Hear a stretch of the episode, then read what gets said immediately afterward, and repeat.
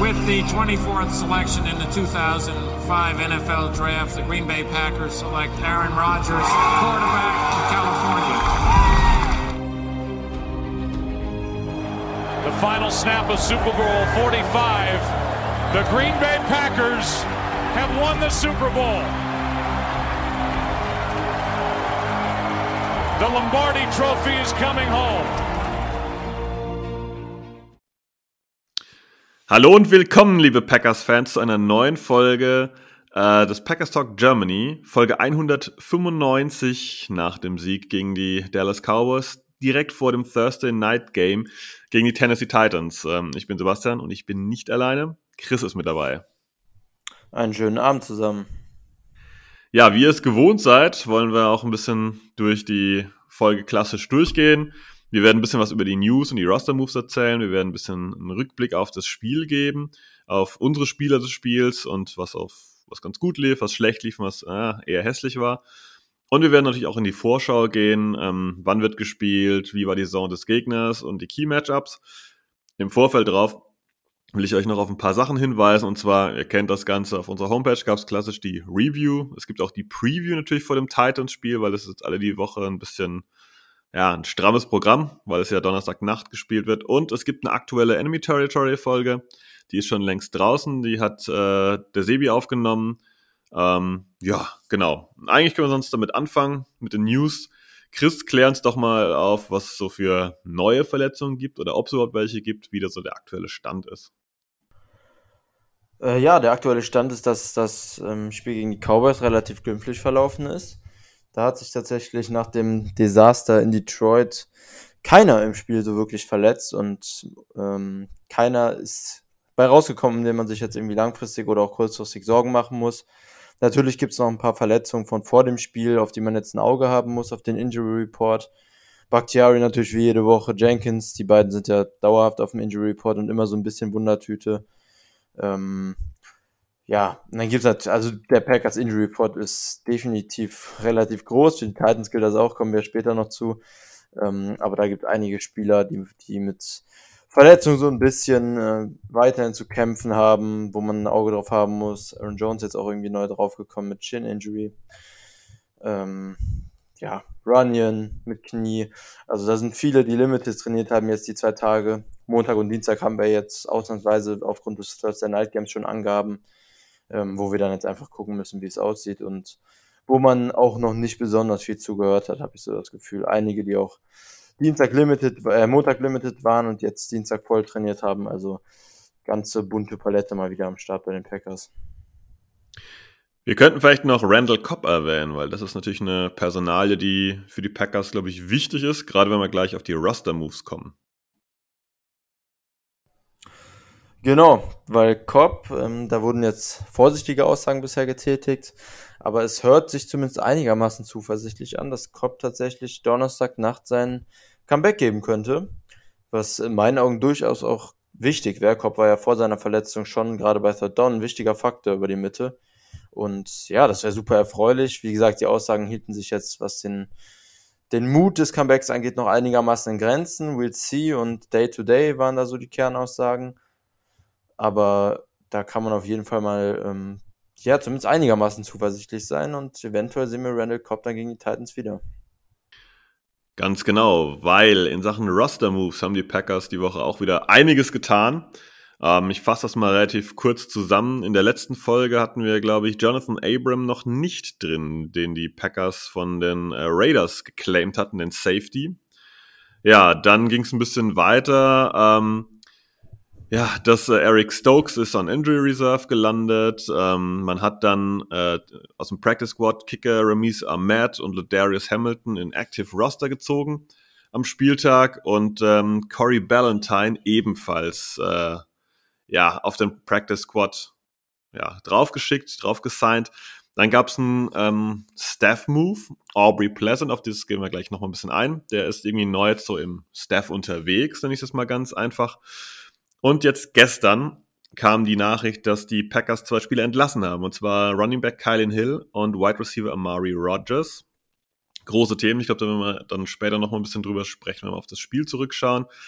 Und dafür wurde jetzt Patrick Taylor vom Practice Squad als Running Back wieder hochgezogen ins Active Roster und das Practice Squad wurde aufgefüllt mit ähm, Linebacker oder Edge Rusher Tim Watson, ehemaliger Old Dominion Edge Rusher und Wide Receiver Didi Westbrook ist ebenfalls neu auf dem Practice Squad. Ich denke, wir fangen vielleicht mal beim Coach an. Chris Aubrey Pleasant ist jetzt irgendwie auch neu im Coaching-Staff oder in diesem Bereich was hat der eigentlich hier für eine Rolle jetzt? Weil in, mitten in der Saison ist das eher ungewöhnlich, dass jemand hinzukommt, aber niemand entlassen wurde. Mhm.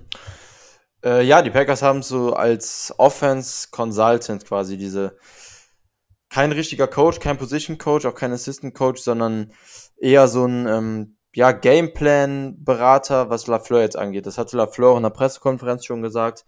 Pleasant soll ihm jetzt so ein bisschen helfen, sich in die ähm, in die Position gegnerischer Defenses hineinzuversetzen und so ein bisschen zu helfen, worauf gegnerische Defenses sich bei den Packers wohl einstellen offensiv, damit man dagegen wirken kann. Ja, und soll da jetzt wohl eine einigermaßen große Rolle auch in den, in den Gameplans und, äh, und Gamescripts und sowas haben. Also schon mit involviert sein auch.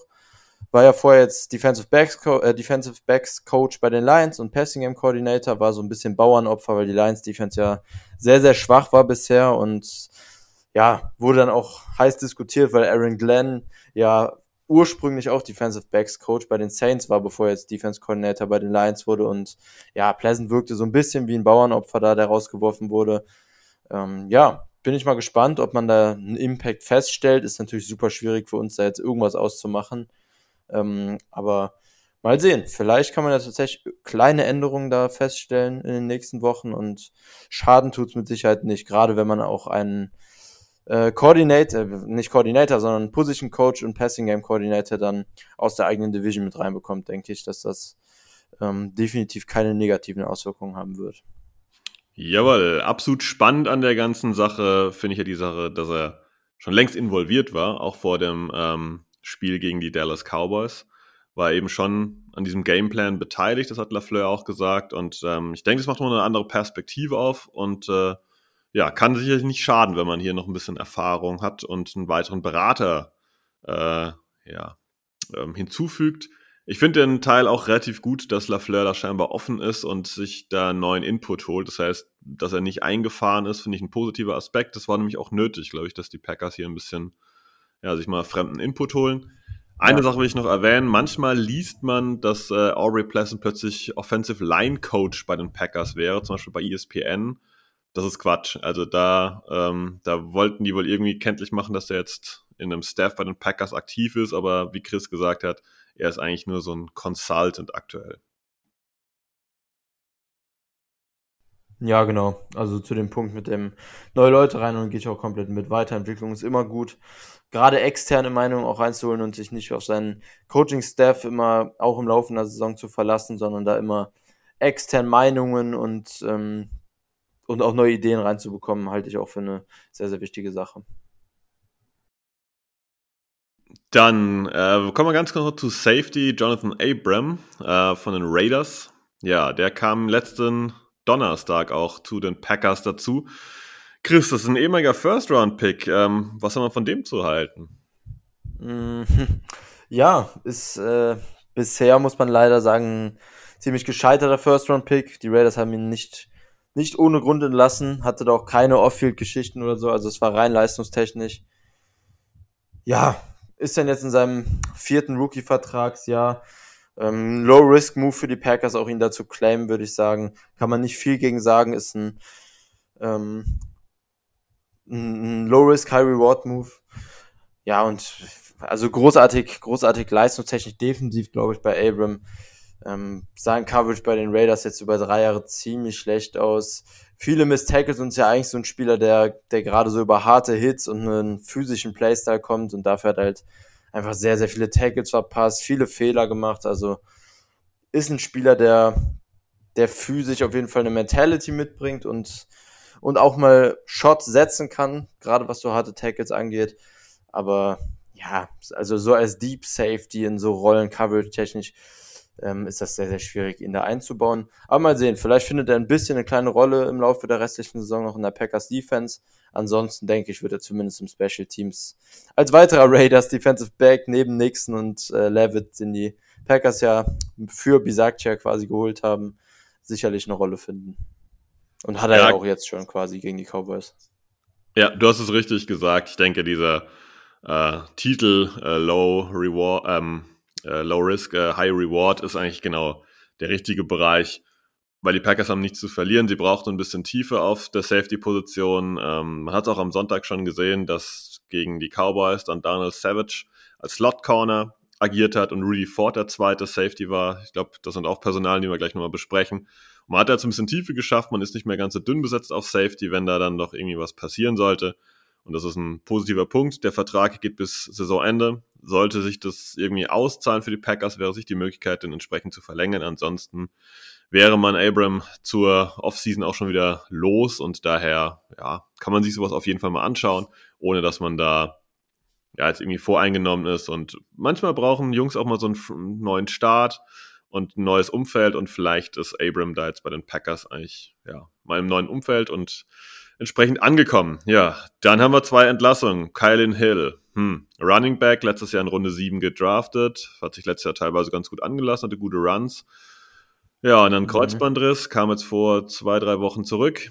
Hat es auch in einem Spiel, glaube ich, einmal einen Run gehabt, der gar nicht schlecht aussah. Und jetzt die, Über die Entlassung kam überraschend, Chris. Hast du Gründe, warum das passiert ist? Mm, ja, man hat Gründe gehört. Äh, genau, hatte diesen einen 7-Yard-Run, also quasi die Saison nicht existent gewesen bis auf den, aber ja, kam jetzt zurück und also es kam, denke ich, für alle sehr, sehr überraschend. Allerdings kam dann postwenden quasi auch die Begründung, Pressekonferenz Lafleur und es war, war wohl nicht leistungsbedingt, was dann schon wieder mehr Sinn macht, sondern offensichtlich war Kalin Hill ja ein etwas schwierigerer Charakter. Ähm, Lafleur hatte gesagt, dass, dass es Standards gibt, quasi wörtlich übersetzt, ähm, die man erfüllen muss, um den Packers, der Organisation der Green Bay Packers gerecht zu werden und ähm, die Anforderungen zu erfüllen. Ja, und das lässt ganz klar darauf deuten, dass Hill diese Standards in Augen des Front Office Coaching Staffs nicht erfüllen konnte. Man hat da jetzt keine Details gehört. Vielleicht hast du irgendwas gelesen. Ich habe zumindest nichts gelesen oder nichts gehört. Aber es scheint oft viel technisch einfach bei Hill einige Sachen gegeben haben, die so weit gestört haben, dass es trotz guter Leistung für einen Running Back 3, würde ich vor allem sagen, zu einer Entlassung dann geführt hat. Für mich klang das so ein bisschen, also was Lafleur gesagt hat, der letzte Satz, der entscheidende Punkt, fand ich, oder zumindest hat es für mich so gewirkt, und zwar, um, we expect guys to come to work and just be supportive and own that role to the best of their ability. Das heißt, er erwartet, dass die Leute zur Arbeit kommen, also ihre Arbeit erledigen und für die anderen unterstützend wirken und das im Bereich ihrer Möglichkeiten. Und das deutet so ein bisschen darauf hin, dass Colin Hill vielleicht mit seiner Rolle als Running Back 3 unzufrieden war und sich einfach mehr auf dem Feld sehen wollte und da halt ja die anderen nicht unterstützt hat, ähm, ja eben nicht supportet hat, sondern halt vielleicht mehr, mehr Eigensinn an den Tag gelegt hat und das gerade in der aktuellen Situation der Packers ist das ja nicht unbedingt gut und ähm, ja schade um die Sache, aber wenn er sich eben nicht in ein Team einfügen kann, sondern halt der der Spieler selber sein will, dann ist es vielleicht auch besser für das Gesamtkonstrukt der Packers, wenn man sich von jemand auch trennt. Ja, definitiv sehe ich auch so. Also das wird nicht von ungefähr kommen und äh, so Spieler, auch wenn wir, wie gesagt, natürlich nicht drüber urteilen können, aber so Spieler sind tendenziell dann eher auszuschließen und äh, sonst schädlich für den Lockerroom und für, für das ganze Roster. Und man muss natürlich auch dazu sagen, wir sagen jetzt war talentiert, aber im Endeffekt war es dann eben auch ein solider Running Back 3, der jetzt ähm, leistungstechnisch sicher keine Lücke hinterlassen wird, die man, wo man große Probleme haben wird, die zu schließen. Gerade wenn man guckt, wie viel Running Back 3 bei den Packers auch spielt. Und äh, ja, also da wird, denke ich, in wahrscheinlich in ein, zwei Monaten schon keiner mehr drüber reden. Also leistungstechnisch jetzt auch, auch wenn es schade ist, kein mega Verlust langfristig. Absolut korrekt. Ja, dann kommen wir noch zu Omari Rogers. Der hat nämlich auch seine Papiere bekommen und das ist durchaus außergewöhnlich, wenn ein äh, Drittrunden-Pick äh, aus dem Vorjahr, dann nach quasi anderthalb Jahren ungefähr, seine Papiere bekommt. Ähm, ja, ich denke, das liegt durchaus schon am Punt-Return-Game, da werden wir später drauf sprechen. Aber Chris, hast du das erwartet, dass es jetzt mitten in der Saison noch passiert oder hast du gedacht, wegen der Dünne der Packers auf Wide Receiver, dass hier erstmal nichts passiert? Ja, ich glaube, die Frage hast du letzte Woche schon mal gestellt und da habe ich noch geantwortet, dass ich mir vorstellen kann, dass er bis zum Ende der Saison noch bleibt, eben aufgrund der Dünne. Ja, ist, also es tut mir für ihn sehr, sehr leid, weil ähm, alles, was man mitbekommen hat, fand ich in, in Videos, in Interviews, war das ein super humbled Typ, also bodenständig und es, es wirkt auch so, als wäre er mit, mit vollem Herzblut bei den Packers dabei, hat ja auch vor dem, äh, nach seinem Draft, nachdem er dann gedraftet wurde, dieses Interview ging dann rum, wo er gesagt hat, dass er unbedingt zu den Packers auch will, was er vor dem Draft schon gesagt hatte, also sehr, sehr schade aus persönlicher Sicht, immer gelobt worden für seine Mentalität, für seine Work Ethic, auch von den Coaches. Also schade, wirklich. Aber ja, auf dem Feld sollte es irgendwie nicht sein. Es, Fumbles sind immer auch zu einem gewissen Teil Glück, aber in der Anzahl, in der es bei, bei Rogers dann leider der Fall war, kann man, äh, Glück natürlich nicht, Pech natürlich, aber in der Anzahl kann man dann nicht nur vom Pech reden. Da hat es dann auch einfach andere Gründe.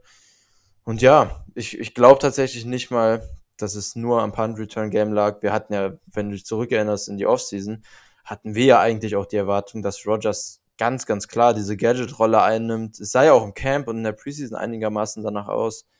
Ähm, ja, dass er da auch mehr, mehr Anteile auch im Slot vor allem sieht, mehr Endarounds. Da haben wir uns ja klar darauf eingestellt und dann vergingen so die ersten drei Wochen. Er hatte überhaupt keine Rolle. Ja, und dann fing so ein bisschen bei uns auch das Fragezeichen an warum er gar keine Rolle in der Offense spielt. Und auch das lässt sich ja nur damit begründen, dass er einfach nicht genug von sich überzeugen konnte im Laufe der Offseason, dass er diese Rolle verdient hat.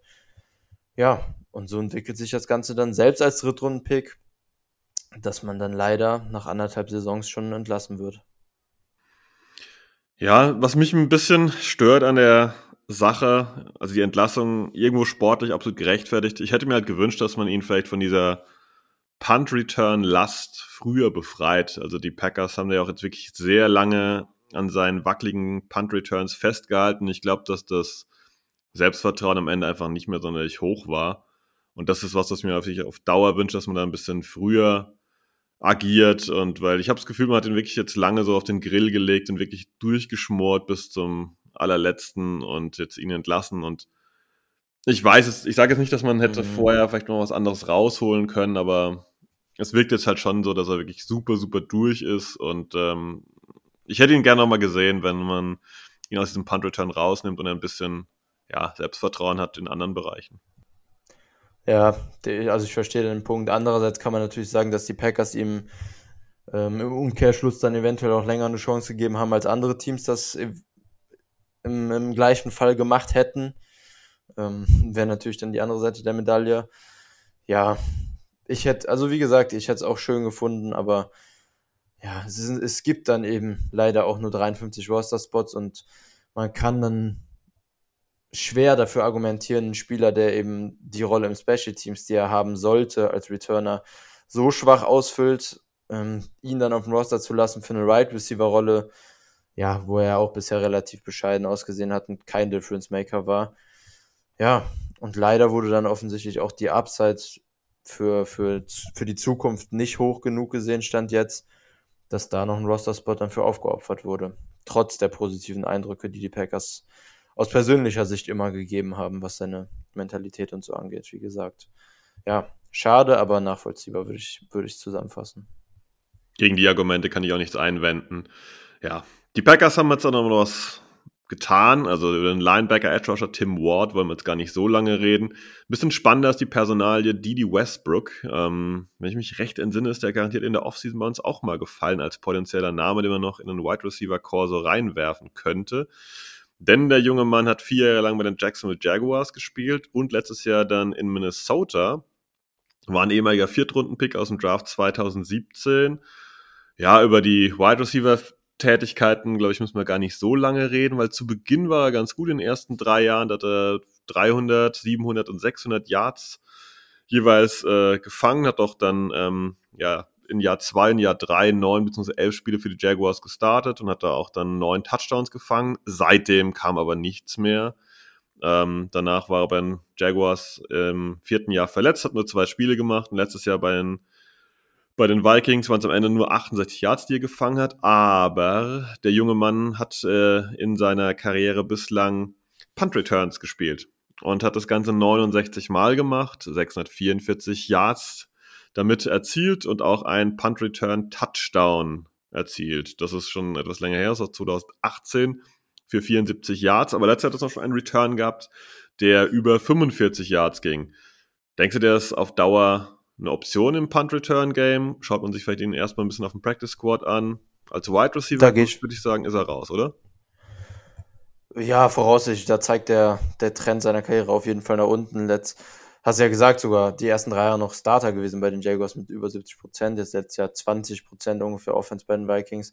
Also ich denke schon als Wide Receiver ähm, müsste sehr viel passieren, dass er da konstant Snaps bei den Packers sieht. Aber im Return Game bin ich grundsätzlich dafür, Shots zu nehmen auf verschiedene Spieler, sich ein Bild von denen zu machen. Und ähm, wenn die dann, wenn die im, im Training gut aussehen und, und äh, von sich überzeugen können, dann habe ich absolut nichts dagegen, da auch mal eine Practice Squad Elevation reinzustreuen und die dann im Spiel auszuprobieren. Also das ist eine Position, da bin ich absolut experimentierfreudig und ähm, habe nichts gegen Versuche von verschiedenen Spielern, gerade bei bei Spielern, die über ihre Karriere quasi schon bewährte Returner sind. Hat das jetzt auch nicht schlecht gemacht letztes Jahr. 8,3 hat Average Punt Return bei den Vikings. Ähm, kann man probieren. Habe ich nichts gegen einzuwenden. Ja, ich glaube, da kann man es auch einfach so dabei belassen. Ja, dann sind wir mit äh, den Verletzungen in Roster-Moves einigermaßen durch. Ähm, ja, dann kommen wir schon eigentlich den Rückblick des Spiels. Da die erste Frage. Der schöne Teil. Ja, ja, die, absolut. Der, ähm, die erste Frage an dich ist eigentlich, bist du zufrieden nach dem Spiel? Ah, ich würde, ich würde lügen, wenn ich Nein sagen würde. Also ich war schon jetzt nach den fünf Niederlagen am Stück sehr, sehr glücklich über den Sieg. Gerade weil es die Cowboys waren im Lambo, McCarthy's Rückkehr, was ich übrigens sehr, sehr schön fand, die ganzen Vorberichte davor, wie er früh im Stadion war vor dem Spiel und allen Hallo gesagt hat, fand ich echt schön.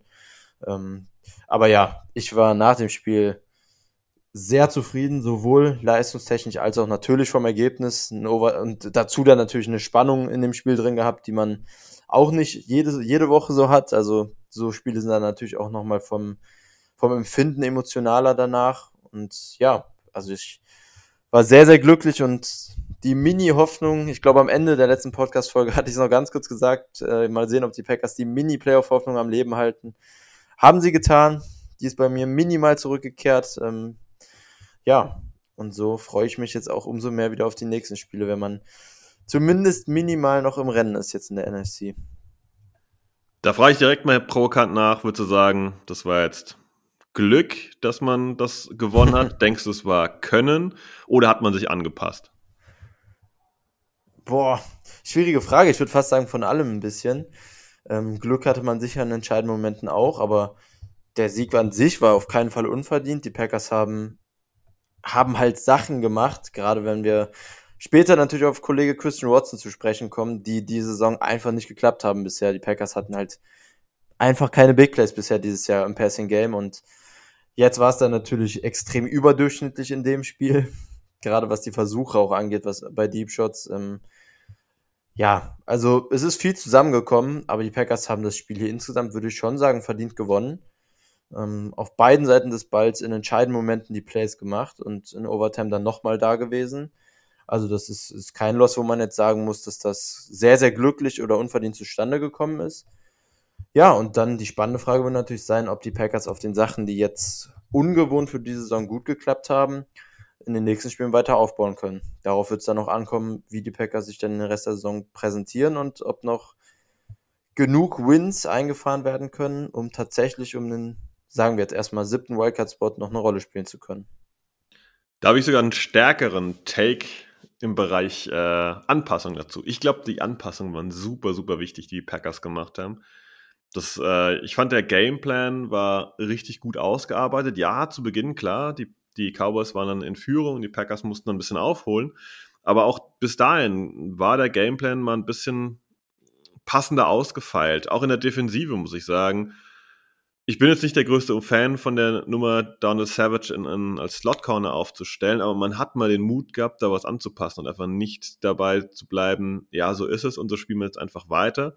Und das fand ich auf jeden Fall einen richtig guten Punkt. Rudy Ford, wir haben in den letzten Wochen des Öfteren mal schon leicht positiv erwähnt, wenn er auf dem Feld schon seine Sache gut gemacht hat. Und ja, er hatte klar zwei Interceptions, aber auch sonst fand ich, hat Rudy Ford einen guten Eindruck hinterlassen. Und diesen Mut von den Packers, sich da ein bisschen zu bewegen, ein bisschen, ja, ich nenne es mal flexibel zu sein, das hat mir gut gefallen. Und ich glaube, das ist für mich so der größte Teil dessen, ähm, warum man letztendlich dann gegen die Cowboys ja, siegreich war. Ja, auf jeden Fall. Da gehe ich mit. Ich würde sagen, wenn wir jetzt schon, wenn du den Gameplan jetzt schon angesprochen hast, gehen wir auch einfach mal ein bisschen auf der offensiven Seite des Balls rein. Ähm, Gameplan-technisch zumindest. Und da war, also quasi kann man es ja runterbrechen darauf, dass die Packers hier einfach einen ultra-run-lastigen Ansatz gewählt haben. Und das hat sich im Laufe des Spiels bewährt. Rogers hat 20 Pass-Attempts gehabt. Ähm, und das, obwohl die Packers zwischenzeitlich mit einem Two-Possession-Game hinten lagen mit 14 Punkten. Ist natürlich der niedrigste Wert diese Saison. Ähm, auf der anderen Seite aber hatte Rogers ein 11,9er Average Depth of Target deutlich der höchste Wert diese Saison. Letzte Woche, by the way, der zweithöchste. Also es geht langsam hoch, was die Aggressivität Downfield angeht. Ähm, und 2, über 2,8 Sekunden, 2,81 Sekunden Time to Throw sogar. Also wie schneller den Ball los wird, ist die zweithöchste Zeit dieser Saison. Ähm, also das war ein ganz, ganz anderer Ansatz, als der, den die Packers im Passing Game bisher dieses Jahr gewählt haben. Ähm, man kann es fast ganz, ganz simpel runterbrechen auf die Quantität wurde klar runtergeschraubt, die Anzahl der Pässe, aber die Qualität, gerade auch was Rogers, Rogers Spiel anging, war ja auch einfach super stark. Die Qualität wurde klar hochgeschraubt. Ähm, ja, zu Watson kommen wir gleich noch. Und ja, die Packers hatten 38 Runs hier in dem Spiel, haben trotz der, trotz des hohen ähm, Volumes im Run-Game einfach ihre Effizienz beibehalten. Jones hatte 5,5 Yards im Schnitt, Dylan 5,0, also beide mit sehr guten Werten. Ähm, ja, und dazu kamen dann eben die Big Plays in der Luft und auch am Boden, drei Runs über 15 Yards. Ähm, war einfach ein anderer Ansatz und der hat sich hier in dem Spiel einfach ausgezahlt. Die Cowboys haben die, äh, die Packers haben die Slant und, und Stunt-Heavy Defensive Front der Cowboys gnadenlos ausgenutzt mit diesen Runs. Ähm, Gerade auch über Außen und kann man definitiv, kann ich mich nach einer langen Rede deiner Aussage anschließen. Gameplan-technisch kann man hier nur ein Lob an Lafleur, wenn wir jetzt auf der Offensive des Balls sind, äh, definitiv verteilen. Absolut richtig, absolut richtig. Ich fand einen Punkt, den hast du richtig gut dargestellt, und das ist dieses Run Heavy. Aber ich fand, wir waren in den Pässen auch wirklich effektiv, weil wir hatten noch ein paar Pässe, die auf jeden Fall hätten auch gefangen werden können. Da kommen wir auch noch mal gleich drauf. Aber Rogers hat zwar wenig geworfen, aber wir waren einfach in guten Situationen, wo er entsprechende Bälle auch mal probieren kann. Klar, es wird auch mal ein Fourth Down ausgespielt, das äh, dann gut zu unseren oder glücklich zu unseren Gunsten dann äh, sich gedreht hat. Aber grundsätzlich durch diesen Ansatz, durch diese Qualität, die wir eben im Laufspiel haben, sind wir in Passing Game in Situationen gekommen, die entsprechend gut waren und wir konnten halt dann durch den Pass das eine oder Mal überraschen. Ich meine, diesen Pass am Ende auf Alan Lazar, da hat jeder mit dem Run gerechnet. Eben weil das schon das ganze Spiel über so war. Und das fand ich war ein super Punkt, wo man die Defense auch wirklich dann mal geknackt hat, überrascht hat. Ich weiß gar nicht mehr, Lazar ist, glaube ich, bis zur 20 durchgelaufen. Traumhaft. Genauso muss das für die Packers laufen. Wenn man eben auf Wide Receiver jetzt nicht die absolute individuelle Qualität hat, dann muss man schauen, dass man in guten Positionen ist, weil dann kann man das äh, Passspiel auf jeden Fall wieder stark nutzen. Ja, definitiv. Also ähm, zum, zum Punkt, den du gerade angesprochen hast, gut, in gute Situation gebracht. Die Packers hatten bei diesen angesprochenen 38 Runs, haben die Cowboys nicht geschafft, ein einziges Tackle for Loss rauszuholen. Also die Packers haben wirklich überhaupt keine negativen Plays kreiert. Die haben sich durchgehend in gute Situationen bei Second und Third Down gebracht ähm, und haben das dann immer auch ausgenutzt. Also es ist fairerweise, muss man sagen, schwierig, das jetzt in der Form, wie es in dem Cowboys-Spiel geklappt hat, alles aufrechtzuerhalten, auch mit dieser mega Effizienz im Passspiel ähm, und komplett ohne negative Plays im Laufspiel. Aber hier in dem Spiel muss man diese Punkte halt alle einfach hervorheben, weil es so exzellent funktioniert hat, ähm, sich da in gute Situationen zu bringen und ja, abgesehen von Watson, zu dem wir bestimmt gleich dann kommen werden im Receiving Game, glaube ich, gilt es hier in dem Spiel einfach mal die O-Line absolut zu loben. Also das ist ja eine der besten Defensive Fronts in der NFL gewesen. Ähm, und ja, Parsons hatte im Endeffekt nur neun Pass-Rush-Snaps. Das spielt sicher mit rein. Das muss man fairerweise dazu sagen. Ähm, ist ja dann, als Evander echt sich verletzt hat, einfach auf Linebacker den größten Teil des Spiels zurückgegangen. Aber trotzdem ist das eine Defensive Front, die super unangenehm ist im Laufe der Saison, auch ohne Parsons mit weiteren Spielern. Ähm, und die Packers haben als, als Unit hier im ganzen Spiel die O-Line, die er endlich mal durchgespielt hat in, in der Form, wie sie auch im ersten Snap des Spiels auf den Platz gekommen ist, das erste Mal. Fünf Pressures zugelassen. Bakhtiari und Runyon kein einziges Pressure. Drei davon übrigens Jenkins alleine. Und 45 Prozent, auch ein, ein, Stat, der mir ins Auge gefallen ist, der sehr, sehr stark war. 45 Prozent der Rushing Yards der Running Backs waren before contact, also bevor sie das erste Mal berührt würden. Das hört sich jetzt vielleicht im ersten Moment gar nicht so viel an, aber wenn man das mit anderen Running Backs vergleicht, die haben alle, also die Top Running Backs jetzt in der Liga, haben alle im Schnitt so, ja, so 60, 66 bis 70 teilweise Yards after contact über die Saison gesehen und die Packers hatten halt hier 55 Yards after contact, die beiden Running Backs. Also das war sowohl im Pass Protection als auch im Run Game ein mega Auftritt der O-Line und da muss man jetzt so viel wie die O-Line auch schon diese Saison bemeckert wurde, muss man hier einfach mal ein Riesenlob aussprechen. Quasi an alle fünf, auch wenn manche natürlich stärker waren als andere. Aber als Unit hat es hier einfach mega geklappt und das war für mich auch mit Watson individuell und Rogers dann zusammen hier ganz klar der Schlüssel zum Erfolg in dem Spiel. Wenn wir schon beim Schlüssel des Erfolges gelandet sind, ähm, wer wäre für dich denn so der Spieler des Spiels auf der offensiven Seite gewesen? Ähm, ja gut, wenn ich anfangen darf, dann, dann nenne ich hier Christian Watson. Ich hatte zwei Alternativen gehabt, aber Watson brauche ich ja nicht groß erzählen. Drei Touchdowns gemacht, endlich Breakout nach diesen zwei Snaps vor allem im ersten, äh, Snaps, nach diesen zwei Drops vor allem im ersten Drive, wo man sich wieder dachte, oh nein. Ähm, ich habe mit einem Kollegen zusammengeguckt und habe schon gesagt, das zieht jetzt von so einem jungen Spieler dann so die Confidence wieder runter und Rogers dann mit seiner Körpersprache auch wieder. Ich dachte, ja super, jetzt geht's wieder los ja, und dann, wie in einem Märchen quasi, ist das weitere Spiel dann verlaufen. Auch einfach unfassbar wichtige Plays. Ähm, auch wenn später dann noch dieser ärgerliche tiefe Pass, den er offensichtlich einfach im, im Licht nicht gesehen hat, der auch on the money von Rogers kam, ähm, den er dann nicht gefangen hat, was auch potenziell ein Catch hätte sein können oder müssen, wenn er ihn gesehen hätte. Ähm, ja, aber Watson hier ganz klar für mich der Spieler, den man individuell hervorheben muss mit seinen drei Touchdowns und über 100 Receiving Yards. Und ich hoffe und denke auch, dass das, was seine Confidence und den Rest der Saison jetzt angeht, einfach ein ganz, ganz krasser Boost ist. Ähm, und so holt man sich halt auch bei, bei Rogers dann auch das Vertrauen für weitere Targets, weil ganz klar Right Receiver 1, was Targets anging. Und ja, ich erwarte mir viel und erhoffe mir viel die restliche Saison von Watson. Könnte der Startschuss von einem sehr guten von einer sehr guten zweiten Saisonhälfte sein. Ich glaube, das haben wir auch alle so ein bisschen prognostiziert, als es hieß, dass Watson äh, ja in der Offseason nicht trainieren kann aufgrund von Verletzungen, dass man da durchaus warten muss bis ja zur Mitte der Saison, ähm, dass da dann ein bisschen ja Watson dann Fahrt aufnimmt und äh, ja genau in dem Punkt sind wir eigentlich, dass er sich vielleicht ein bisschen jetzt eingrooven müssen auch und klar die Drops gehören dazu.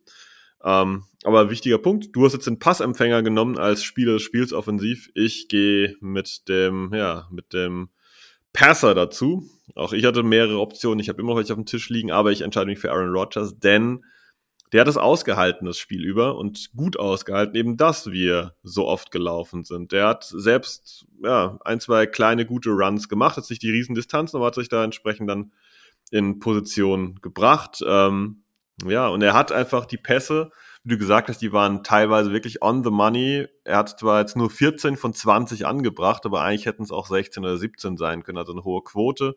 Er war effektiv, er hat einen, einen Gameplan geglaubt, er ist da mitgegangen und das ist für mich auch ein wichtiger Punkt gewesen, dass wir so erfolgreich sind oder gewesen sind. Jo, wäre auch meine Alternative gewesen. War für mich wahrscheinlich das beste Spiel der Saison, auch wenn natürlich die Sample Size geringer war mit weniger Pässen. Aber in der Qualität des Spiels war das für mich, würde ich sagen, das beste Spiel. Auch dieser Backshoulder-Pass auf, auf Watkins an der rechten Seitenlinie. Also, das waren schon mehrere Elite-Würfe dabei, dieses Spiel, die, die die Packers hier in, im Passing-Game einfach in Top-Positionen gebracht haben. das war schon sehr, sehr, sehr stark von Rogers. Wenn wir jetzt beide noch einen auf dem Zettel haben, wen hast du noch auf dem Zettel? Nee, ich habe ja gerade gesagt, Rogers wäre meine Alternative gewesen. Ich hatte ja gesagt, zwei hätte ich genannt und Rogers und äh, Watson wären meine klaren Top 2 gewesen. Also das wären meine MVP-Kandidaten hier gewesen, je nachdem, wen du genommen hättest. Okay, ich hätte sogar noch an Aaron Jones gedacht, weil ich den auch richtig, richtig stark fand. Der hat richtig, richtig gute Lanes gefunden. Der war richtig shifty. Der hat sich auch teilweise aus Plays rausgedreht und da massiv Yards noch gemacht. Den muss man eigentlich auch noch positiv erwähnen, aber wir haben ja eigentlich nur zwei Spots. Ja, ich, also mir ging es ja jetzt auch primär um MVP. Also positiv hätte ich auf jeden Fall äh, noch ein paar Spieler zu erwähnen. Nur MVP fand ich jetzt Watson Rogers jetzt nicht ab, aber AJ war, also Jones war unfassbar stark. Abgesehen davon, wie eben angesprochen, dass die O-Line halt super geblockt hat und viele Yards schon bevor Contact waren, hat Jones halt einfach konstant bei seinen 24 Runs mehr rausgeholt, als da war. Viele Tackles gebrochen, viele Runs nach außen dann gebounced, wo er noch mehr Yards rausgeholt hat. Also auch eins der stärksten Spiele der Saison von Jones kam, also es kam einfach super viel individuell auch zusammen in dem Spiel. Viele hatten, hatten ihre Peak-Form quasi und da hat Jones mit Sicherheit auch zugehört hier. Einen Namen will ich noch positiv erwähnen, hast du noch sogar fallen lassen eben, Sammy Watkins. Wir haben die letzten Wochen sehr hart auf dem jungen Mann rumgehauen, aber die Woche fand ich, er hat seine Plays gemacht, wenn dann die Bälle, es gingen drei Bälle in seine Richtung, er hat sie alle drei gepflückt, er hatte mit 47 Yards geholt in ja, wichtigen Situationen. Ähm, ich hatte das Gefühl, seine Snap-Zahl jetzt ohne die Statistik vor mir zu haben, war etwas reduziert. Aber vielleicht hat er diese, diese Message, Ring the Bell, quasi mal verstanden, dass er hier ja auch Leistung bringen muss, um das Feld zu sehen. Und äh, da wir viel auf ihm rumgehackt haben, das war eine Woche, ja. auf die man auf jeden Fall aufbauen kann. Ja, ja es waren reduziert, 21 waren es. Ähm, hat vor allem fand ich diesen einen, klar, der Backshoulder-Catch, aber da, da hat Rogers ja quasi ihn gezwungen, den Catch zu machen, aber er hatte diesen einen mega starken Catch, der komplett in den Rücken geworfen war über die Mitte, wo er so eine ja, 10 Yard In-Route gelaufen ist über die Mitte des Feldes und Rogers locker drei, vier Yards in seinen Rücken wirft. Also das war schon, schon akrobatisch ein sehr, sehr starker Catch. Und ja, in, vielleicht ist es, ist es ein Weg, die, die äh, Snap-Counts bei ihm ein bisschen runterzufahren und dann mehr rauszubekommen. Ich weiß es nicht. Wirkte jetzt zumindest mit einer Mini-Sample-Size von einem Spiel so Mal sehen, wie sich das den Rest der Saison noch entwickelt, aber da kann man auch aus, aus Watkins Sicht drauf aufbauen jetzt die nächsten Wochen. Wenn wir auf die Defense schauen, hm, wie würdest du die eigentlich beurteilen? Ich meine, auf der einen Seite könnte man sagen, ja, die Cowboys haben 28 Punkte gemacht. Ähm, die Cowboys sahen teilweise offensiv, gerade im, im Passspiel, als Richtung CD Lamb und Dalton Schulz ging eigentlich relativ gut aus. Tony Pollard hatte auch den anderen knackigen Run. Ähm, trotzdem kann man, glaube ich, sagen, dass die Packers Defense ein bisschen verbessert war. Ja, irgendwie komisch zu sagen, nach einem Spiel, wo man vier Touchdowns und knapp 400 Yards bekommen hat, ne? Aber es ist tatsächlich auch mein Eindruck gewesen. Also, ich habe es mir extra heute nochmal angeguckt, das Spiel vor dem Podcast, damit ich die ganzen Eindrücke nochmal frisch habe quasi. Und ich bin auch mit dem Take rausgegangen, dass die Defense mir besser gefallen hat. Ähm, man muss das natürlich unterteilen in verschiedene Aspekte. Ähm, die Run-Defense hatte sicher auch wie die ganze Saison schon keinen guten Tag. Aber was mir so ein bisschen als Key-Takeaway hängen geblieben ist, dass die Packers Defense endlich mal Stops hatte in entscheidenden Momenten in diesem Spiel. Die Packers Defense hatte den Stop nach dem Ausgleich der Packers dann mit ähm, mit 2 Minuten 30 auf der Uhr, wo die Cowboys den Ball nochmal bekommen haben in der, im vierten Quarter und haben da sofort ein Three and Out erzwungen. Packers haben dann natürlich, wie alle wissen, offensiv nichts daraus gemacht, aber die Defense hat sofort den Ball zurückgeholt. Ähm, in der Situation, wo man eigentlich erwarten konnte, dass die Cowboys zumindest in, in Field Goal Range kommen. Und dann natürlich der Stop in Overtime bei Fourth Down, bei Vierter und Vier, wo sie einfach mal klatsch waren. Und das ist halt das, was mir so ein bisschen gefehlt hat. Die Packers haben ja über die Saison keine schlechte Defense gehabt. Aber diese, diese Clutch-Plays in entscheidenden Momenten waren halt zu oft nicht da. Und dieses Spiel waren sie halt endlich mal da. Packers Offense hat es dann in Overtime auch ausnutzen können. Durch das lange Play von Lazar. Und ja, also ich finde, wenn man einzeln drauf guckt, Run Defense war wieder nicht gut. Pass Rush war mit Sicherheit auch nicht gut, auch wenn da, wenn der Kandidat äh, Jaron Reed sein bestes Spiel hatte bisher und, und klar der beste Pass Rusher für mich war.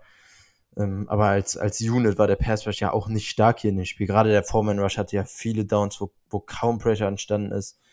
In der Secondary hatten immer mal wieder einzelne Spieler wurden sie geschlagen. Savage im Slot, Jair sogar auch immer mal wieder, auch wenn einzeln dann auch wieder gute Plays dabei waren. Aber ich fand, wenn man die Units, äh, die einzelnen Positionen aufbröselt, dann war gar nicht mal so irgendwas, wo man sagt, da haben die Packers jetzt dominiert. Das war richtig stark. Aber entscheidende Momente waren in dem Spiel da, die das Spiel dann halt kippen konnten. Und das ist dann im Endeffekt sogar wichtiger. Klar, langfristig schwerer aufrechtzuerhalten, aber für ein einzelnes Spiel wichtiger. Gehe ich absolut mit. Äh, das hast du schon gut dargestellt. Es waren immer die Situation, ich gedacht boah, Mann, ey, Jair, wie kannst du eigentlich so geschlagen werden von CD Lamb oder der Run von Pollard oder als uns mal Malik Davis, der, der zweite ähm, Runner, der zweite Running Back der äh, Cowboys, da auch mal wieder ein paar ordentlich Yards eingeschenkt hat. Aber in diesen entscheidenden Momenten war die Packers Defense da.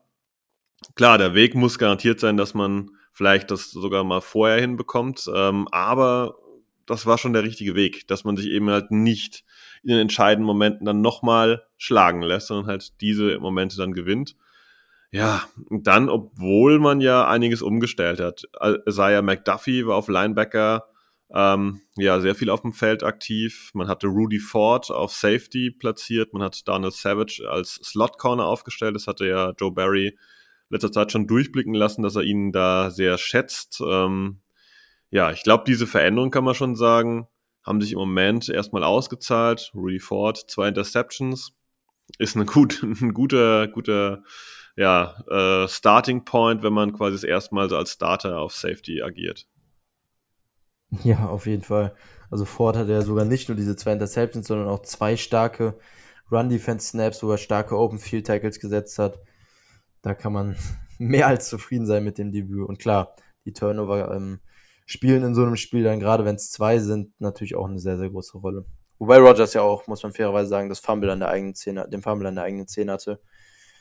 Ähm, auch wenn die Cowboys da dann keine Punkte draus gemacht haben, aber zumindest hat er sie auch in die Position gebracht. Aber ja, ähm, sollen wir vielleicht, vielleicht individuell ein bisschen auf die Defense eingehen, auf die Spieler? Gerne. MVP fehlt ja sogar noch. Gerne. Wer wäre deiner? Diesmal darfst du anfangen.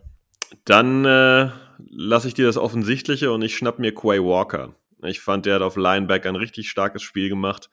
Der hat, äh, finde ich, einen guten Überblick bewiesen in diesem Spiel. Er hatte so ein Gefühl für das Spiel, wie das Ganze abläuft. Hat äh, wichtige Tackles teilweise gesetzt und ich hatte das Gefühl, dass er einfach angekommen wirkt und das ist eine gute Option gewesen. Ja, finde ich sehr gut, dass du ihn nimmst. Ähm, gehört auf jeden Fall hier positiv erwähnt in dem Spiel. Gerade in Coverage echt gut ausgesehen, fand ich. Gegen Pollard auch vermehrt. Gut, dann nehme ich Rudy Ford hier an der Stelle, haben wir gerade schon besprochen, brauche ich auch statistisch jetzt nicht mehr aufbröseln. Top-Debüt. Ähm, und gerade eben habe ich schon kurz angesprochen, dass ich Jaron Reed in dem Spiel hier sehr, sehr gut fand. Ähm, hatte sechs Pressures insgesamt, deutlich sein bestes Spiel bisher, war für mich der stärkste Pass-Rusher individuell in dem Spiel. Ähm, relativ deutlich sogar. Und ja, auch da kann man drauf aufbauen, hat jetzt seinen Peak in dem Spiel. haben wir jetzt bei vielen Spielern schon gesagt, ähm, dass sie in dem Zenit quasi gespielt haben, aber vielleicht ist Reed dann ja jetzt mal ein bisschen so angekommen und ja, Cowboys Interior O-Line ist sicher keine, keine Garde-Positionsgruppe in der NFL, aber auch nicht ganz unten im Liga-Vergleich und ja, hat, hat Reed sehr, sehr stark gemacht hier individuell, immer wieder als einer der wenigen Pressure auf den Quarterback gehabt auf Prescott ähm, und einige Snaps hier auch disrupted. Unter anderem am Ende bei dem vierten und vier, auch wenn Preston da als erster durch war, ähm, war er dann der, der Prescott dann zu Boden gebracht hat und die Cowboys gestoppt hat in Overtime. Jetzt stelle ich mal eine provokante Frage noch. Muss man sich eigentlich langsam so ein bisschen Sorgen um Kenny Clark machen, weil es schon sehr still mhm. dieses Jahr und man hört sehr wenig von ihm und man sieht logischerweise auch relativ wenig, dass da jetzt ja mal ein dickes Play von ihm kommt, wo man sagt, das ist Kenny Clark, wie man kennen, wie er als einer der besseren Tackles, Defensive Tackles der Liga da ja, durchstößt. Ja, also die, der Saisonstart von Clark, die ersten fünf, sechs Wochen, waren ja gewohnt stark. Er war überall oben dabei, bei Pressures, Pass Rush Wins, ähm, bei, bei den guten Defensive Tackles, die man da oben so erwartet, Simmons, Lawrence, alle, die da oben immer noch sind, aber seit drei Wochen hat Clark für mich unerklärlich so abgebaut. Mir wäre nicht aufgefallen, dass seine Double-Team-Rate hochgegangen ist. Nichts. Also er scheint individuell irgendwas die letzten drei Wochen, ich weiß nicht, ob da, ob da irgendwas zwickt, verletzungstechnisch, aber auch da hat man ja nichts gehört. Also für, für mich, erklärungstechnisch, gibt keinen Ansatz. Individuell einfach über die letzten drei, vier Wochen klar abgebaut. Und ähm, ich erwarte, dass das jetzt im Laufe der Saison wieder hochgeht, aber dass es jetzt so drei Wochen am Stück so derart krass war, ist schon merkwürdig und ja, kann man nur hoffen, dass das jetzt die zweite Saisonhälfte nochmal in normale Clark-Bereiche ähm, wieder, wieder ansteigt und wir da wieder einen stärkeren individuellen Pass-Rusher in den D-Line bekommen, aber Stand jetzt gibt es leider keine Anhaltspunkte irgendwie, um das zu erwarten, außer seine Standardform. Absolut, das muss man hoffen. Das äh, ja, ist wichtig, glaube ich, für die Packers Defensive Line, dass Clark da weiterhin so ein ja, wichtiger Anker ist, der da einfach eine Konstante ist in der Defensive Line. Und da hat uns jetzt durchaus auch schon ein bisschen Schwierigkeiten und das würde sich dann durchaus wieder aufs Run-Game auswirken, wenn er da auch, ja, ja, mehr eine Wand wieder ist. Genau. Ansonsten würde ich vielleicht noch Isaiah McDuffie ein bisschen, ja, erwähnen wollen. Der hat eigentlich auch ein gutes Spiel gemacht. Ähm, ist ja auch neu in dieser Starter-Rolle auf jeden Fall und ja, ansonsten fällt mir zur Defense gar nicht so viel ein. Die meisten anderen haben wir schon so erwähnt, die meistens ein gutes Play immer hatten, aber auch mal ein schlechteres Play. Jair Alexander, Donald Savage ja, auf genau. Slot Corner war auch so, ja, mittelmäßig. Ja. Genau, Laurie würde ich noch positiv erwähnen. Der hat mir ganz gut gefallen. Äh, in Run Defense hat auch eine Flag rausgeholt, zwei starke Run Stops gehabt, also den fand ich noch ganz gut. In Akbari muss man sagen, war relativ unauffällig, gerade als Pass-Rusher. Ähm, und ansonsten waren es einzelne Plays jetzt von Spielern, die man jetzt für einzelne Plays nicht groß hervorheben muss, würde ich sagen. Douglas hat ein Coverage relativ wenig zugelassen. Eine Flag bekommen, aber bei dem Double Move, wo er quasi, ich weiß gar nicht mehr, was Gallup, ich glaube, es war Gallup, getackelt hat, muss man dann fast schon sagen, war, der, war eine weise Entscheidung in dem Moment, wenn man beim Double Move so geschlagen wird. Ähm, trotzdem ein schlechtes Play an sich natürlich, aber sonst nicht viel zugelassen an sich. Ja, und positiv sowie negativ würde ich in der Defense tatsächlich sonst auch nichts mehr ansprechen. Eine 12-Man und Field Flag gehabt, die, die dann ein bisschen teuer war, wo dafür das Timer zu spät nehmen wollte. Und ansonsten hätte ich zur Offense und Defense nichts mehr und würde ganz kurz, wenn du sonst auch nichts mehr hast, nur noch was zum Special Team sagen. Passt wunderbar. Habe ich auch noch was zu, ja. Äh, ja, auch gar, gar nichts besonders kompliziertes. Packers Special Teams in dem Spiel wollte ich einfach nur mal wieder ansprechen. Hat die Packers mal wieder konstant in nicht besonders gute Positionen gebracht. Angefangen beim Opening Drive, 54 Yard Field Goal. Ist kein Muss, aber kann man mal reinmachen. Das ist relativ deutlich daneben gegangen von Crosby. Äh, allererster Kickoffs, Kickoff Return von Turpin. Den haben wir letzte Woche extra nochmal angesprochen als Returner. Direkt Kick Return an die 40. Dann natürlich Punt Return Fumble von Amari Rogers, wo die Cowboys einen Touchdown draus gemacht haben in der zweiten Halbzeit. Davor hatte Amari auch schon bei den Punt Return so einen kleinen Bubble, den er dann zumindest noch gefangen hat danach. Aber ja, auch hier wieder Special Teams Leistungen in verschiedenen Units. Field Goal Unit, äh, Kick Return oder Kick Coverage Unit, Punt Return Unit. Verschiedene Special Teams Units hier mit Fehlern und ja, Amari muss jetzt dran glauben, wie eben angesprochen. Mal sehen, ob die anderen Bereiche sich, sich ein bisschen auch einfangen mit der Entlassung von Amari jetzt, auch wenn es wenn es im Prinzip nicht damit zusammenhängt, aber keine Ahnung, vielleicht ein kleiner Wachruf. Ich glaube, wir müssen vielleicht nochmal kurz über Mason Crosby sprechen. Ich sage es einfach deutlich, ich glaube, es ist seine letzte Saison, die er spielt, weil er eine Extra Point, das war auch durchaus glücklich, dass das Ding da reingekullert ist. Die Kickoffs, die sind jetzt auch schon an einen zweiten Kicker gegangen. Ist auch eine Seltenheit, dass Teams zwei Kicker auf dem Roster haben. Und äh, man hat so das Gefühl, man schleppt jetzt Mason Crosby noch mit über die Ziellinie dieses Jahr, aber ich glaube, sein, sein Leg is dead, wie man so schön sagt. Ich glaube, da ist nicht mehr viel Power drin und äh, es dürfte die letzte Saison von Crosby sein, oder?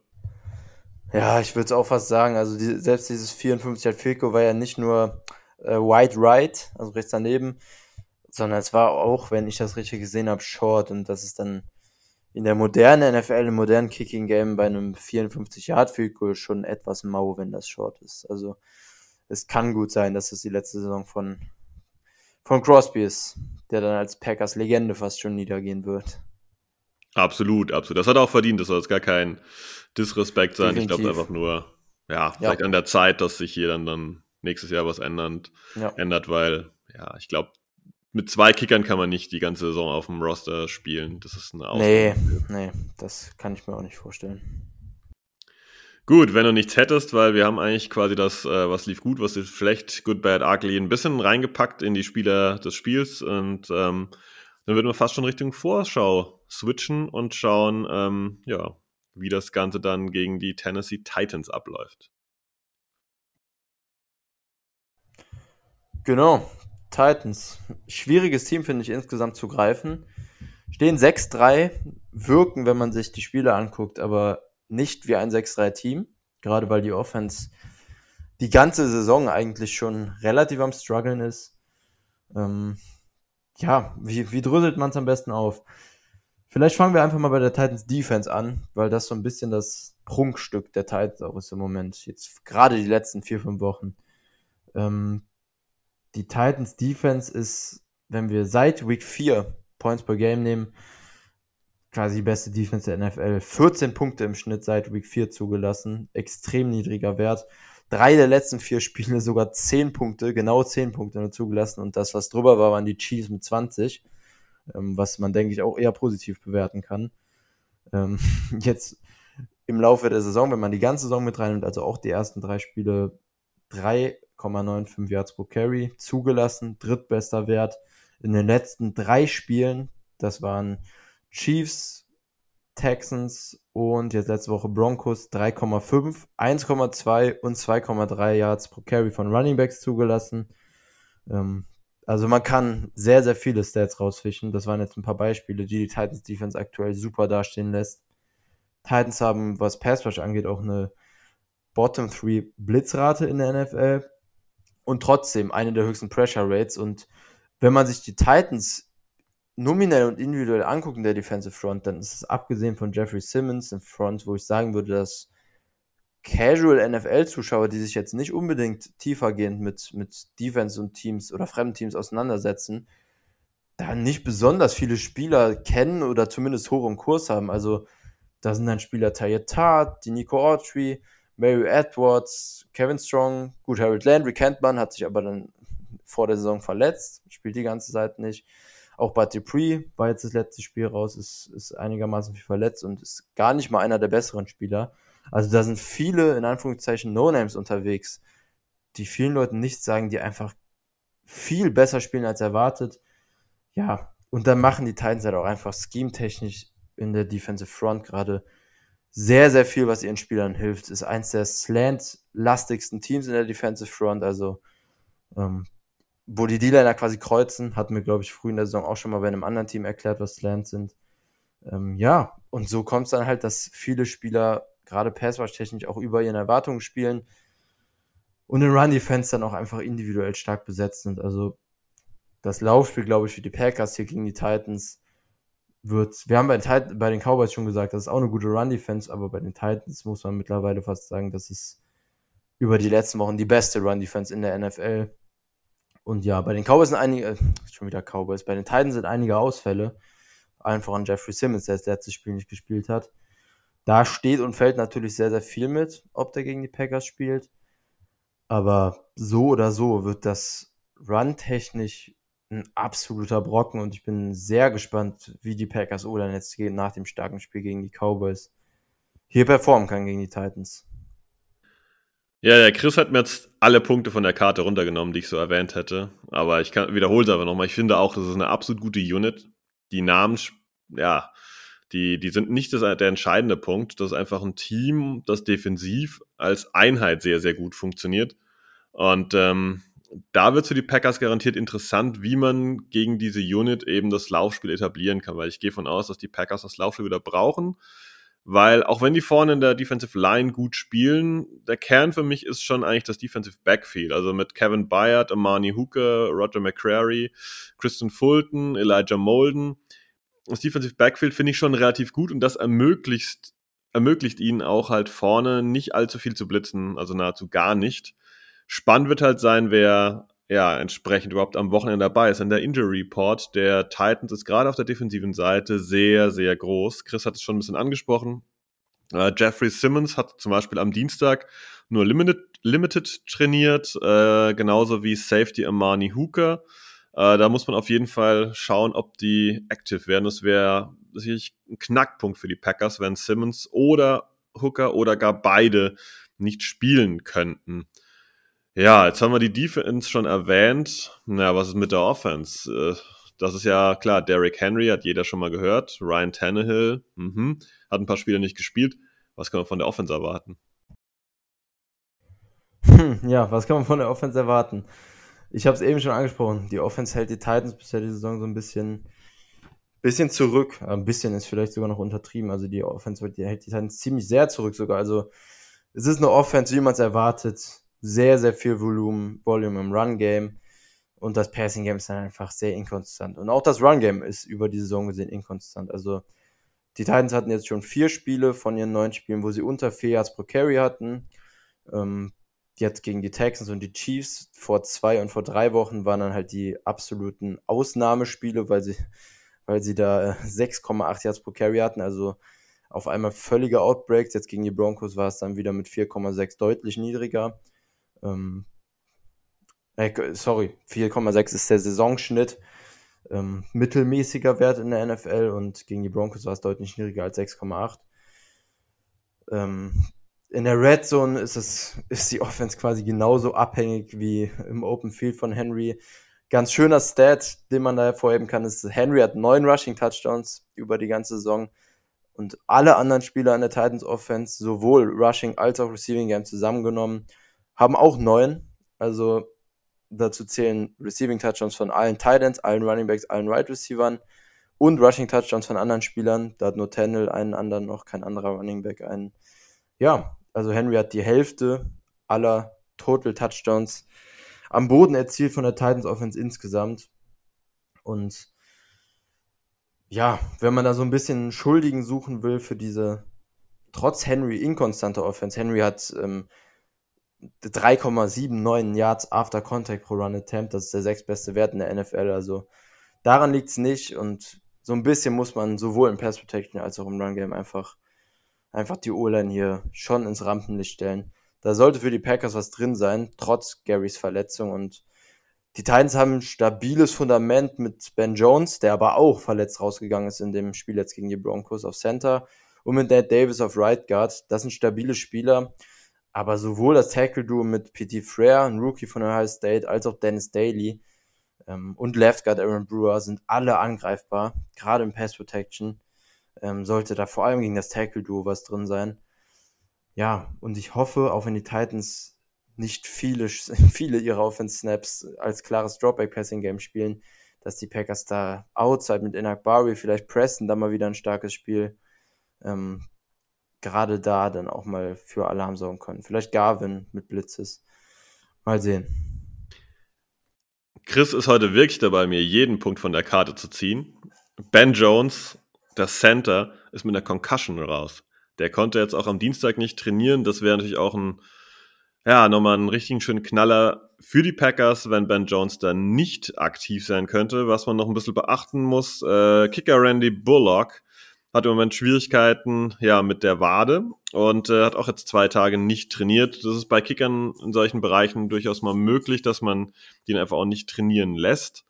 Aber ist auf jeden Fall ja im Auge zu behalten. Jetzt habe ich für euch noch einen kleinen Stat-Nugget mal mitgebracht. Und das hat Christian auch schon ein bisschen angeteasert, dass äh, abseits von Derrick Henry halt super, super wenig passiert. Ähm, der Leader bei den Packers, Wide Receivern, in Yards per Game ist Alan Lazar mit 59 im Schnitt. Danach kommt Randall Cobb mit 42,8 pro Spiel und ähm, Romeo Dubs 34,9, Sammy Watkins auch 34,3, Robert Tonyan 32,3 und so weiter und so fort ähm, pro Spiel. Yards per Game im Schnitt. Der beste der Titans ist Robert Woods mit 29,6. Es hat also, nee, stopp, Entschuldigung. Traylon Burks hat letzte Woche noch hochgearbeitet auf 30,6. Das heißt, im Passspiel ist da wirklich nahezu nichts los. Ähm, die meisten Receiver fangen da im Schnitt so zwischen 18 und 20 Yards pro Spiel und das Passspiel ist für die Packers eigentlich keine Gefahr. Und, aber ich sehe trotzdem ein Problem da drin. weil Joe Barry muss hier auf jeden Fall es schaffen, den Lauf zu stoppen. Das wird eine, eine Schlüsselkomponente sein, weil sie im Passspiel nicht wirklich gefährlich sind. Jemand, wo man vielleicht, dass man sich ein bisschen drauf achten muss, äh, ist Chigosim Okonkwo, das ist ein Thailand, der ähnlich wie bei uns Josiah Doguara eingesetzt wird, so gerne mal in dieser Hybridrolle. Der ist da bislang relativ effektiv, immer natürlich in seinen limitierten Zahlen, aber das ist eine gefährliche Komponente. Und sonst muss man sich auf First Round Rookie Traylon Burks achten, der einfach seit letzter Woche wieder aktiv ist, dass der vielleicht im Passspiel bei den Titans ihm wieder ein bisschen mehr gibt. Aber an sich ist es eine, ich würde sagen, fast schon eine, wenn, wenn Aaron Rodgers sagt, we're not dead, würde ich sagen, das ist fast schon eine tote Gruppe bei den mhm. Titans, dass da im Passspiel nichts passiert. Ja, da kann man echt schön eigentlich Parallelen auch zwischen Packers und Titans sehen, was die, das Waffenarsenal angeht, finde ich im Passspiel, ne? Packer, äh, Titans haben, by the way, auch die höchste Drop-Rate in der NFL mit knapp 11%. Packers sind da auch relativ weit oben. Also das Waffenarsenal von Tannehill ist schon recht bescheiden. Tannehill selbst spielt ja sogar überdurchschnittlich, würde ich jetzt mal sagen, so auf, auf Top, ja, Top 14 Niveau. Also spielt keine schlechte Saison, aber das Waffenarsenal ist halt wirklich, wirklich, wirklich schwach. Und ja, da können Rogers und Tannehill so ein bisschen ein Lied von singen. Ähm, Titans spielen halt wie gewohnt auf viel Play-Action, knapp 30%, 10 höchster Wert in der NFL. Sind da auch noch relativ effizient, aber so im normalen Dropback-Passing-Game geht da halt durch die Pass-Pro, wie eben angesprochen, und die Waffen dann auch, die wenig Matchups gewinnen, relativ wenig. Ja, ich kann da noch hinzufügen, die Titans haben äh, First Downs über das Laufspiel 55 erzielt, die Packers übers Laufspiel 71. Aber übers Passspiel haben die Titans 70 First Downs, ja, sich erarbeitet, die Packers 107. Und wir wissen alle, wie oft wir auf dem Passspiel der Packers rumgehackt haben. Nur, dass man mal das in Kontext setzt. Also es geht wirklich, glaube ich, darum, das Laufspiel und Derrick Henry ein bisschen zu kontrollieren. Und da muss man den positiven Punkt ja einbringen. Aaron Rodgers, ähm, nicht Aaron Rodgers, Matt LaFleur war ja eben bei den Titans Offensive Coordinator. Das heißt, er kennt Derrick Henry und hat er vielleicht noch ein Gefühl dafür, wie man ja. den entsprechend einsetzt. Und ich hoffe, dass er dieses Gefühl einbringen kann, wie man ihn auch stoppen kann.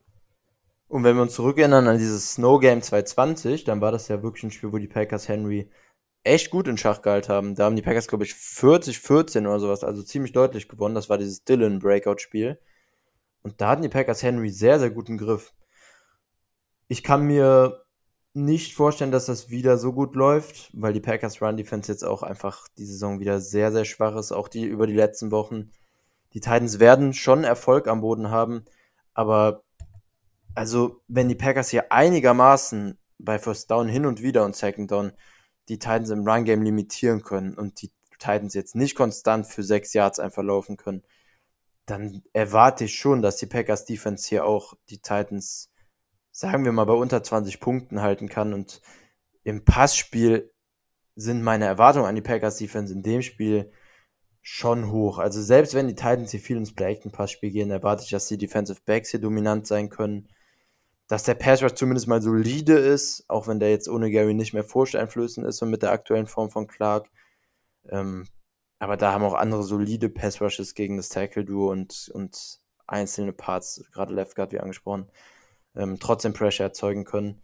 Also ich erwarte defensiv overall schon, also sagen wir, erhoffe und erwarte zu gewiss, in gewisser Weise auch einen einigermaßen dominanten Auftritt hier und ähm, damit unsere Offense dann eben gegen die starke Titans Defense im Umkehrschluss kein Feuerwerk hier abbrennen muss. Ja, da stimme ich dir absolut zu.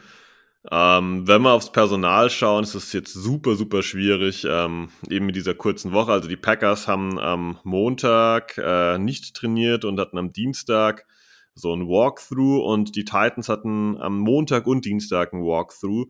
Das sind alles relativ schwierige Sachen. Ich würde zum Beispiel gar nicht erwarten, dass Alton Jenkins und David Bakhtiari vor diesem Spiel in dieser kurzen Woche voll trainieren. Mhm. Ähm, die sind dann entsprechend auch gelistet. Also das zu antizipieren ist super schwierig wir haben schon erwähnt, der Center der Titans äh, hatte eine Concussion. Das ist immer was, was ich ein bisschen ziehen kann. Ähm, dann Cornerback Caleb Farley wurde auf Injury Reserve gesetzt. Bud Dupree hat das Spiel nicht gespielt, bislang auch nicht trainiert. Ähm, das ist vielleicht noch so eine wichtige Sache bei den Titans. Ansonsten bei den Packers, glaube ich, ist jetzt, wie wir zu Folgenbeginn erwähnt haben, quasi nichts Neues, Großartiges aufgetreten. Ähm, ich gehe von aus, dass der Daumen von Aaron Rodgers weiterhin so ein bisschen ja, das Thema bleiben wird, aber scheinbar kommt er damit gut klar, weil die Leistung war ja, wie gesagt, relativ gut letztes Spiel gegen die Cowboys. Ja, und das beste Beispiel eigentlich hatten wir jetzt vergangene Woche sogar, was haben wir von der Broncos Defense gesehen, die das Laufspiel einfach konstant stark limitiert haben. Die Packers werden es natürlich in der Form, also zumindest kann ich mir nicht vorstellen, dass sie es so stark hinkriegen. Ähm, aber da hatten die Titans ja auch einfach unfassbare Probleme, den Ball zu bewegen, haben dann halt Big Plays erzielt. Das eine Big Play von Westbrook Ikina, den wir, glaube ich, bisher noch gar nicht angesprochen haben. Ist ja Starting Wide Receiver bei den Titans. Manche werden ihn vielleicht sogar nicht mal kennen. Ähm, ja, haben mit Burks und Phillips da noch interessante Rookies drin, aber wie gesagt, die Qualität ist sehr, sehr gering. Also mal sehen. Okonko hast du ja angesprochen, ist ein spannender Kandidat für mehr Snaps, würde ich sagen. Der hat jetzt, wie du gesagt hast, vertikal echt eine gute Rolle gespielt und sah echt explosiv aus. Mal sehen, ob es gegen die Packers dann hochgeht mit dem Snap-Count. Ja, und ansonsten haben wir die Offense, glaube ich, echt ganz gut runtergebrochen hier. man weiß, was man bekommt, man weiß, was man tun muss. Ja, und muss das Ganze dann eigentlich nur noch effizient umsetzen. Wenn nichts Überraschendes passiert, natürlich, was in der NFL immer sein kann. Ja. Und auf der anderen Seite des Balls, um es jetzt mal rund zu machen, äh, Matchup-technisch, ähm, ja, Packers sollten den Ball laufen können, aber auch im Passing Game hoffe ich, dass ein bisschen was geht. Also Fulton war jetzt im letzten Spiel auch raus gegen die Broncos. Genau wie Bayard, also quasi die beiden besten defensiven Spieler im Defensive Backfield. Mal sehen, ob beide zurückkommen, ob einer zurückkommt.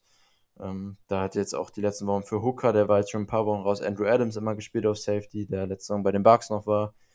Aber auf Cornerback, abgesehen von Fulton, der eine sehr gute Saison spielt, sollte auf der anderen Seite, je nachdem wer da spielt, ob da jetzt Terrence Mitchell, der relativ anfällig war, oder auch Roger McCreary, der bisher in seiner Rookie-Saison ziemlich viel zulässt, sollte dafür die Packers dann auch über Lazar und auch über Watson, ähm, hoffe ich, im, im Short- und Intermediate-Bereich ein bisschen mehr gehen. Vielleicht ja sogar über Cobb, dann im Slot gegen Molden. Ähm, mal sehen. Aber tief, glaube ich, wird es schwierig hier, weil die Titans auch in Defense sind, die tief nicht besonders viel zulässt und auch, auch viel zu High Coverage spielt. Die werden es deutlich weniger anbieten als die Broncos. Also da sollten wir jetzt keinen, keinen vertikal. Was habe ich gesagt? Broncos. Ja, sorry, danke dir. Ähm, da sollten wir jetzt kein Breakout-Game Nummer 2 von Watson, was vertikale Pässe angeht, denke ich, erwarten. Ich lasse mich gerne eines Besseren belehren, aber sollte man jetzt nicht unbedingt mit rechnen gegen die Defense.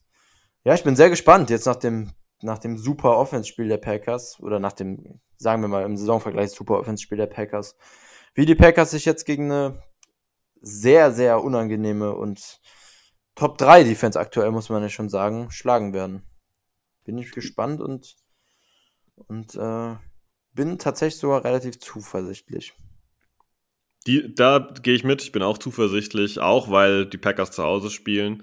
Ähm, es wird wohl kein richtiges Whiteout werden. Es hat wohl heute ein bisschen geschneit und scheint so eine dünne Schneedecke zu liegen, aber das wird wohl nicht reichen, dass das liegen bleibt oder wirklich einen Effekt hat. Und es ist kein weiterer Schnee angekündigt. Ja, das Spiel ist, äh, wie gesagt, das Thursday Night Game. Äh, das kommt um 2.15 Uhr nachts, von Donnerstag auf Freitag Nacht. Äh, ja, sehr unangenehme Zeit für uns. Ähm, ihr werdet uns nachsehen, dass wir es wahrscheinlich dieses Mal nicht schaffen werden, nachts noch live zu tickern. Also zumindest ähm, schafft es aktuell nicht, weil der liebe Jo, der sonst hier im Podcast aktiv ist, der ist nämlich vor Ort bei dem Spiel und wird sich das Ganze dann live in Green Bay reinziehen. Deswegen sind wir personell ein bisschen dünner besetzt. Aber ich glaube, das kann man dem guten äh, Mann ja auch mal gönnen. Würde ich auch sagen. Ja, hat er sich auf jeden Fall auch ein schönes Spiel verdient. ausgesucht. Ja, zum Glück haben die Packers gewonnen, sonst wäre das Spiel. Jo hatte sich, glaube ich, letztens sogar noch aufgeregt nach dem Lions-Spiel, dass das Titans-Spiel jetzt so quasi keine Relevanz mehr für die Playoffs hat. Jetzt durch den Sieg gegen die Cowboys hat sich das wieder ein bisschen geändert. Auf jeden Fall auch gut für ihn. Ja, ja. Und letzte Woche waren jetzt schon äh, mehrere Leute von äh, dem Fanclub entsprechend im Stadion. Die waren mit den UK Packers auf Tour. Also es sind einige Leute gerade drüben, die das Ganze vor Ort sehen. Da gab es auch schon ordentlich Bilder, die geschickt wurden und so. Es ist schon immer wieder beeindruckend, wenn Leute da aus dem Lambo Field ja quasi berichten. Und ähm, ja, ich glaube, jetzt können wir aber auch langsam Richtung Tipp gehen, Chris, wenn du jetzt gar nichts mehr hast. Können wir machen, gerne. Dann darfst du direkt mal loslegen. Was ist dein Tipp für das Spiel? Mm, das mache ich jetzt gerade on the fly. Deshalb muss ich ganz kurz nachdenken, aber nicht zu lange, sondern ich schieße mal einen Sieg für die Packers selbstverständlich raus zu Hause im Lambo mit 17 zu 13 für die Packers.